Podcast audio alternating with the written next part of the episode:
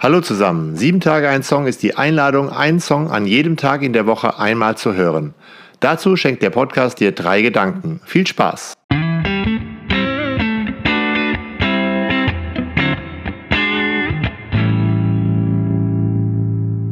Sieben Tage ein Song, Folge 190, Helene Fischer, Fehlerfrei. Mit dabei in dieser Folge ist der Textdichter des Songs Tobias Reitz. Die Textausschnitte liest Luise.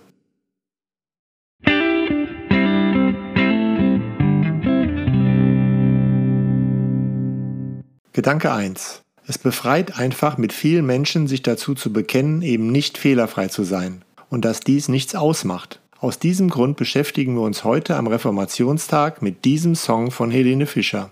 Keiner ist fehlerfrei. Ich will mich beweisen und drohe zu entgleisen. Mit Vollgas gegen die Wand. Katastrophal. Ich kenne mich nun mal und bleib entspannt. Ich habe die Live-Version aus dem Stadion für die Playlist ausgewählt. Ich finde es wunderbar, wenn alle singen, keiner ist fehlerfrei. Sozusagen als gegenseitiger Zuspruch. Das hat mehr mit Reformation zu tun, als ihr vielleicht denkt. Luther ist ja verzweifelt, weil er Angst vor dem strafenden Gott hatte und erkannte, dass er einfach nicht fehlerfrei, er nannte das ohne Sünde, leben konnte. Und in seiner Angst entdeckte er den gnädigen Gott, der so ähnlich wie Helene zu ihm sprach. Keiner ist fehlerfrei. Sei es doch wie es sei. Lasst uns versprechen, auf Biegen und Brechen, wir feiern die Schwächen. Wer ist schon fehlerfrei? Theologisch heißt das Gnade. Meine Fehler werden nicht angerechnet. Und vergib uns unsere Schuld. Und jetzt ganz wichtig, wie auch wir vergeben unseren Schuldigern.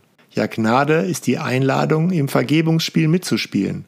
Gott sagt zu uns, keiner ist fehlerfrei. Ich vergebe dir deine Fehler und jetzt bist du dran. Entspann dich. Versprich mir, du vergibst ab jetzt auch so gut es geht, denn du merkst es an dir selbst. Wer ist schon fehlerfrei? Die Überraschung in dieser Folge ist Tobias Reitz. Er ist der Dichter des Textes von Fehlerfrei und hier hört er schon mal, was er ganz am Ende sagen wird. Und auch in Fehlerfrei geht es um Sehnsucht, nämlich um die Sehnsucht, sich selbst akzeptieren zu können, sich selbst so nehmen zu können, wie wir nun mal sind, mit all unseren Unzulänglichkeiten, mit all unseren äh, Makeln, mit all unseren Fehlern, ähm, bei denen man sich aber auch darüber streiten kann, ist es überhaupt ein Fehler, verplant und verpeilt und daneben gestylt zu sein? Oder kann man nicht eigentlich sagen, dass das ist einfach nur menschlich und das tut einfach sehr, sehr gut, gerade auch im Kollektiv, das einfach mal benennen zu können oder sogar rausschreien, mitgrölen zu können. Keiner ist fehlerfrei. Hey, da machen wir alle gerne mit.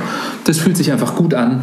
Das ist äh, ähm, ja, das ist Katharsis. Das tut einfach wahnsinnig gut, ähm, sich dazu im Kollektiv zu bekennen und zu erfahren, wir sind nicht allein. Und deshalb fehlerfrei. Aus dieser Erkenntnis heraus, selbst nicht perfekt, nie wirklich fehlerfrei zu sein, hat Martin Luther seine Gedanken zur Gnade formuliert.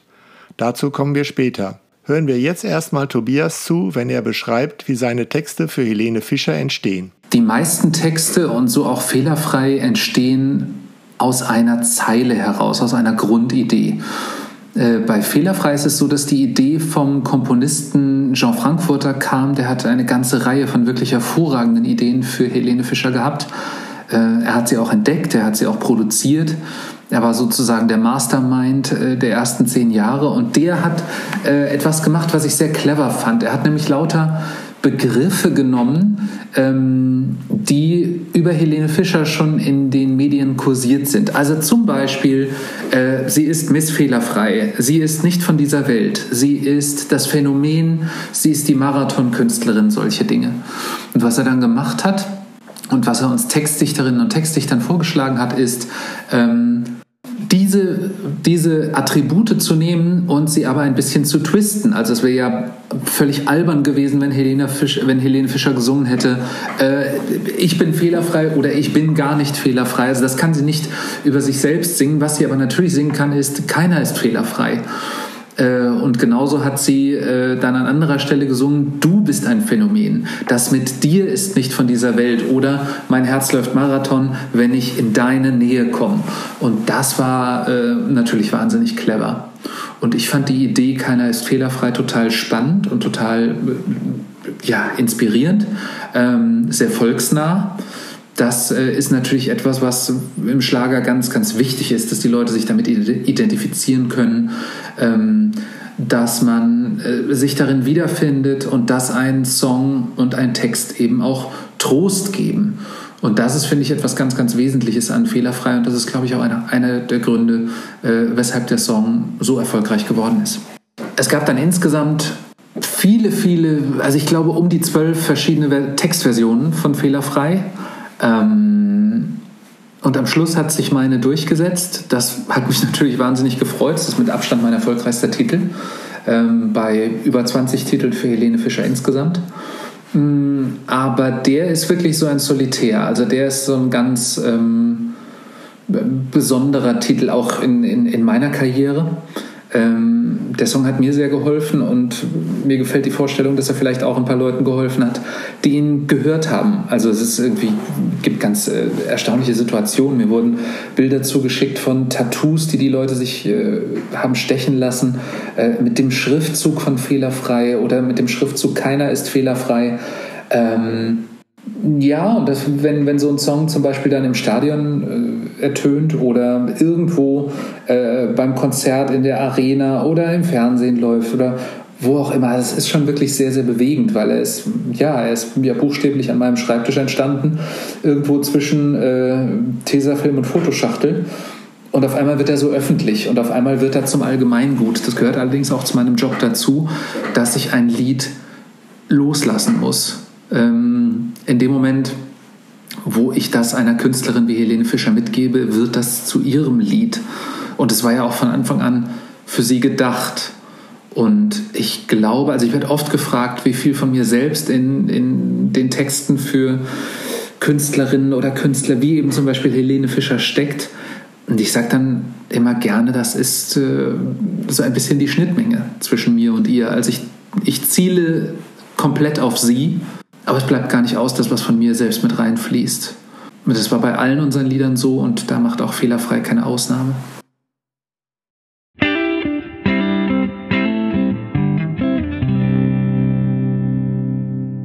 Gedanke 2. Ich mache jetzt seit 190 Folgen sieben Tage ein Song. Und was eben beschrieben wurde, ist genau meine Erfahrung.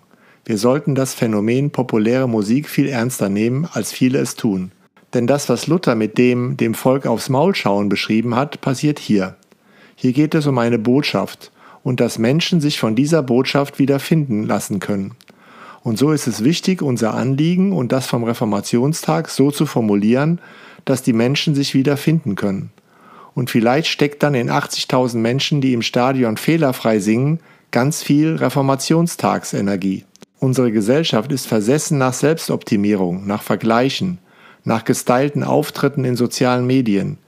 Wie revolutionär ist dann die reformatorische Erkenntnis, dass ich mir meinen Wert und meine Würde nicht erarbeiten muss, sondern als Geschenk erhalte. Ein guter Einstieg, das zu verstehen, ist da vielleicht ein beherztes Singen. Keiner ist fehlerfrei. Was ist denn schon dabei? Spinner und Spieler, Träumer und Fühler, hat diese Welt doch nie genug. Keiner ist fehlerfrei sei es doch wie es sei. Lasst uns versprechen, auf Biegen und Brechen, wir feiern die Schwächen. Wer ist schon fehlerfrei? Und das kann ich auch als Pfarrer aus voller Kehle mitsingen. Denn so oft meinen wir als Kirche, dass wir mit Zahlen, mit Erfolgen die Relevanz oder die Wahrheit des Glaubens beweisen müssen. Hans-Dieter Hüsch sagt uns dazu in Psalm 1, Ich bin vergnügt, erlöst, befreit. Gott nahm in seine Hände meine Zeit mein Fühlen, Denken, Hören, Sagen, mein Triumphieren und Verzagen, das Elend und die Zärtlichkeit. Oder mit Helene Fischer Meine Macken sind genau wie ich. Wenn du sie kennst, dann kennst du mich. Und das gepaart mit der Bereitschaft, anderen etwas Gutes zu wünschen, wie zum Beispiel in Du bist ein Phänomen, der Tobias nennt das clever, ich nenne das aufbauend. Das ist ja die Kraft von vielen Songs. Da stecken Bilder drin, die mich aus den Tiefen meines Lebens wieder nach oben tragen können.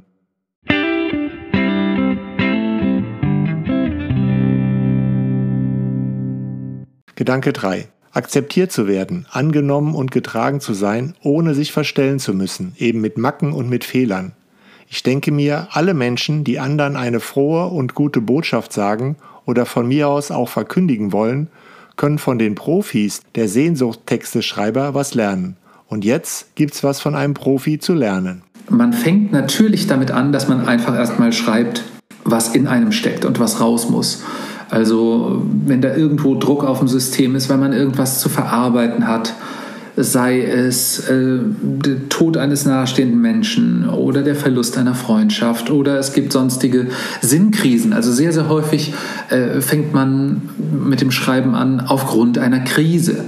Und irgendwann im Lauf der Jahre äh, wurde das bei mir aber abgelöst. Also da war Schreiben dann nicht mehr Selbsttherapie, sondern da ging es dann wirklich darum, ähm, für Künstlerinnen und Künstler zu schreiben. Also ich schreibe immer äh, auf Aufträge oder zumindest Anfragen hin. Ich weiß immer sehr genau, für wen ich schreiben will. Das heißt nicht, dass der Song dann auch immer da landet, sondern ein Song kann äh, einen völlig anderen Weg nehmen, als ich das am Anfang vorgesehen hatte. Ähm, aber im Falle von Fehlerfrei war vollkommen klar, ähm, Helene Fischer äh, ist eine der großen prägenden Künstlerinnen dieser Zeit. Ähm, es war auch zu einem Zeitpunkt, wo sie immer noch weiter gewachsen ist, äh, wo es immer noch größer wurde mit ihr. Und da haben wir schon sehr, sehr genau nach den richtigen Themen gesucht. Ähm, der ist dann auf einem Album gelandet, das hieß Farbenspiel. Farbenspiel ist bis heute ihr erfolgreichstes Album. Es ist insgesamt, glaube ich, das erfolgreichste Schlageralbum ever. Ähm, und das war ein ganz, ganz großes Glück, dass ich da dabei sein durfte. Und was ganz erstaunlich war damals, wir hatten bis dahin fast nur Liebeslieder für Helene geschrieben. Und da kam sie dann, als wir beim, beim Farbenspielalbum waren ähm, und ja noch nicht wussten, wie groß es wird, da hat sie zu uns Textdichterinnen und Textdichtern gesagt, ihr Lieben, ähm, die Liebeslieder waren toll und es hat alles Spaß gemacht, aber können wir auch mal was anderes machen? Können wir vielleicht auch mal Songs schreiben, in denen es nicht um Beziehungen geht und in denen es keine Liebeserklärungen gibt, sondern hey, vielleicht äh, gibt es ja auch noch andere Themen. Ähm, man muss dazu sagen, dass zu der Zeit gerade Songs entstanden waren wie An Tagen wie diesen von den Toten Hosen oder äh, Nur in meinem Kopf von Andreas Burani. Also Pop-Songs, ähm, oder teilweise sogar rockig angelegte Songs, die aber trotzdem etwas sehr Schlagereskes hatten und wo man aber auch schon gemerkt hat, Dafür ist das junge Publikum total offen und ähm, es wäre eigentlich total spannend, den Schlager auch in diese Richtung ein bisschen weiter zu führen, weiter zu prägen und damit zu experimentieren. Also das war tatsächlich so eine Idee, die kam von Helene selbst, einfach mal aus diesem Schlager gleich Liebe-Schema auszubrechen. Und ich war im ersten Moment skeptisch, weil ich gedacht habe, naja, ich meine, aber es ist Schlager, worum soll es gehen, äh, wenn ich um Liebe? Das ist doch irgendwie das, das stärkste Gefühl. Ähm, de facto ist es aber so, dass alle diese Lieder und auch fehlerfrei ähm, beim eigentlichen Thema und beim eigentlichen Triebmotor des Schlagers oder des Musikmachens überhaupt geblieben sind, nämlich bei der Sehnsucht. Und auch in Fehlerfrei geht es um Sehnsucht, nämlich um die Sehnsucht, sich selbst akzeptieren zu können, sich selbst so nehmen zu können, wie wir nun mal sind, mit all unseren Unzulänglichkeiten, mit all unseren äh, Makeln, mit all unseren Fehlern, ähm, bei denen man sich aber auch darüber streiten kann, ist es überhaupt ein Fehler, verplant und verpeilt und daneben gestylt zu sein, oder kann man nicht eigentlich sagen, dass das ist einfach nur menschlich und das tut einfach sehr, sehr gut, gerade auch im Kollektiv, das einfach mal benennen zu können oder sogar rausschreien, mitgrölen zu können. Keiner ist fehlerfrei. Hey, da machen wir alle gerne mit. Das fühlt sich einfach gut an. Das ist, äh, ähm, ja, das ist Katharsis. Das tut einfach wahnsinnig gut, ähm, sich dazu im Kollektiv zu bekennen und zu erfahren, wir sind nicht allein. Und deshalb fehlerfrei. Meine Macken sind genau wie ich. Wenn du sie kennst, dann kennst du mich.